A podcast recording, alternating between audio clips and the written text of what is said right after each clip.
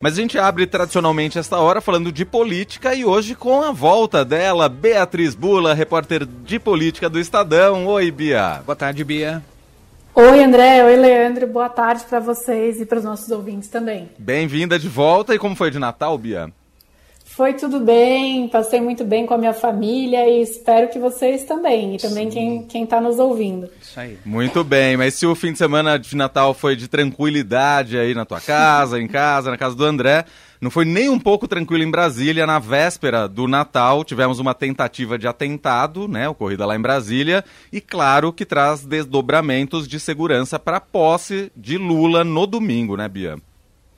Exatamente, Leandro. Um é, ato que, enfim, deixou em alerta, tem deixado em alerta todas as autoridades que estão envolvidas na organização da posse presidencial do próximo domingo, posse do, do presidente eleito Luiz Inácio Lula da Silva. Né? Foi encontrado em Brasília é, uma bomba em um caminhão próximo ao aeroporto é, da capital e é, detido é, o responsável por colocar essa bomba em um caminhão, que é o George Washington de Oliveira Souza, um apoiador é, do presidente Jair Bolsonaro e que tem conexão com outros bolsonaristas que estão no acampamento em frente ao quartel-general do Exército lá em Brasília, com apelos é, golpistas né, contra a posse é, e contra a eleição que já foi realizada e contra a posse do Lula.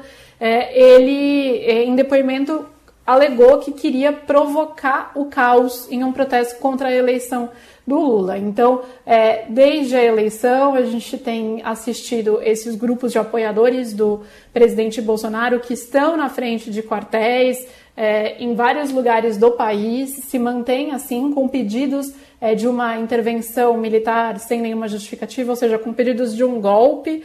É, e esse esse ato aí do último sábado, que felizmente foi é, apurado e, e, retirado a tempo aí pela Polícia do Distrito Federal, ele levanta um sinal de alerta porque não dá para saber qual é a extensão é, de um movimento desse tipo, desse é, teor, né? Quantas pessoas que estão envolvidas em uma tentativa de é, gerar o caos, como disse é, este cidadão que é um apoiador do Bolsonaro, é, quantas armas estão aí à disposição, portanto, sejam armas bombas, sejam armas de fato, armas de fogo, estão à disposição de pessoas que é, estão dispostas a levar ao, aos, aos, limites, né, a violência, é, essa ideia de que não tem respaldo, de que é, não deve dar, o Lula não deve tomar posse e que o Bolsonaro, portanto, seria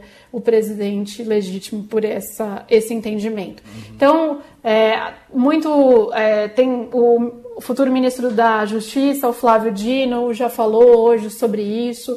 Né? Há uma pressão muito grande por parte dos aliados do Lula para começar a desmobilizar, né, aí com a ajuda das Forças Armadas, esse acampamento que está em Brasília. Enfim, então, há também toda uma maneira aí de que está sendo repensado o planejamento da posse, como que vai ser o desfile, se Lula de fato desfila em carro aberto ou não. Tudo isso está sendo discutido diante é, do que aconteceu, que só confirma é, uma sensação baseada em outros fatos, em outros momentos do decorrer dessa eleição, de que há um clima de violência político muito acentuado, exacerbado, especialmente aí por parte dos apoiadores do presidente Bolsonaro, que vale lembrar, está silente, né? não condenou é, e até agora não fez um reconhecimento de fato da própria derrota e da vitória do Lula. Exatamente. Bom, a gente tem essa expectativa para a cerimônia de posse, mas também uma expectativa para a definição dos últimos ministérios. Ah, eles devem ser anunciados ainda essa semana, claro, né, Bia? Exatamente, Leandro. Há uma expectativa de que amanhã a gente tenha é, novidades aí dos ministérios faltantes, que são 16 ministérios ainda sem anúncio de seus respectivos ministros. Estão bastante em cima da hora, considerando que na segunda-feira é, da semana que vem já é o segundo dia de um novo governo, né? Domingo é a posse, uhum. então segundo é primeiro dia útil de um próximo governo. É, e restando algumas articulações políticas importantes, alguns nós que o presidente eleito Lula precisa desatar é, aí para atração do centrão de partidos como União Brasil, como PSD, para a base do governo, já estão com o Lula, mas enfim, há essa composição, esse xadrez para conseguir contemplar todo mundo numa dinâmica, num desenho de ministério é, que é, foi, tem sido difícil de ser elaborado pela equipe do governo eleito, justamente porque foi um governo eleito com uma frente é, bastante grande de coalizão, de é, forças, não só de partidos, mas também de forças diferentes da sociedade que agora precisam estar representadas nesse é, futuro governo. E um dos nomes que melhor representa isso, e o embrólio eu acho que melhor representa isso, é a posição da senadora Simone Tebet, do MDB, que foi crucial para a eleição do Lula no segundo turno, foi chave, é, todos os petistas reconhecem isso, o papel da Simone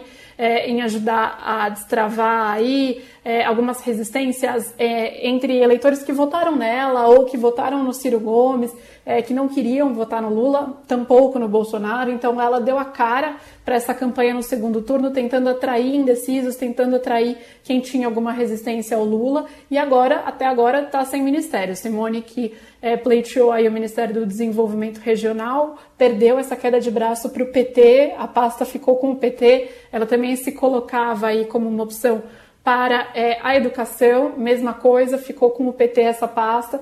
Enfim, desde a semana passada, na sexta-feira, ela teve conversas com o Lula, é, agora se é, tenta construir uma solução em torno do nome dela para o Ministério do Planejamento. É, mas enfim, o tempo está acabando, os ministérios também, digamos assim, né? A Simone, que não é, aceita, já disse aí para aliados do Lula, não aceita ter um ministério no qual ela não tenha voz, não tenha protagonismo. Ela diz é, para alguns interlocutores do Lula, né, que ela sabe o tamanho que ela tem, que, o tamanho com qual ela saiu, do qual ela saiu nessa eleição. Então, é, não está sendo fácil achar essa composição é, que uma pasta que agrade, que contemple a Simone, que também agrade o MDB, partido dela, e ao mesmo tempo que é, faça sentido nesse organograma que está sendo montado pelo Lula. A expectativa é de que amanhã haja uma definição com relação a isso.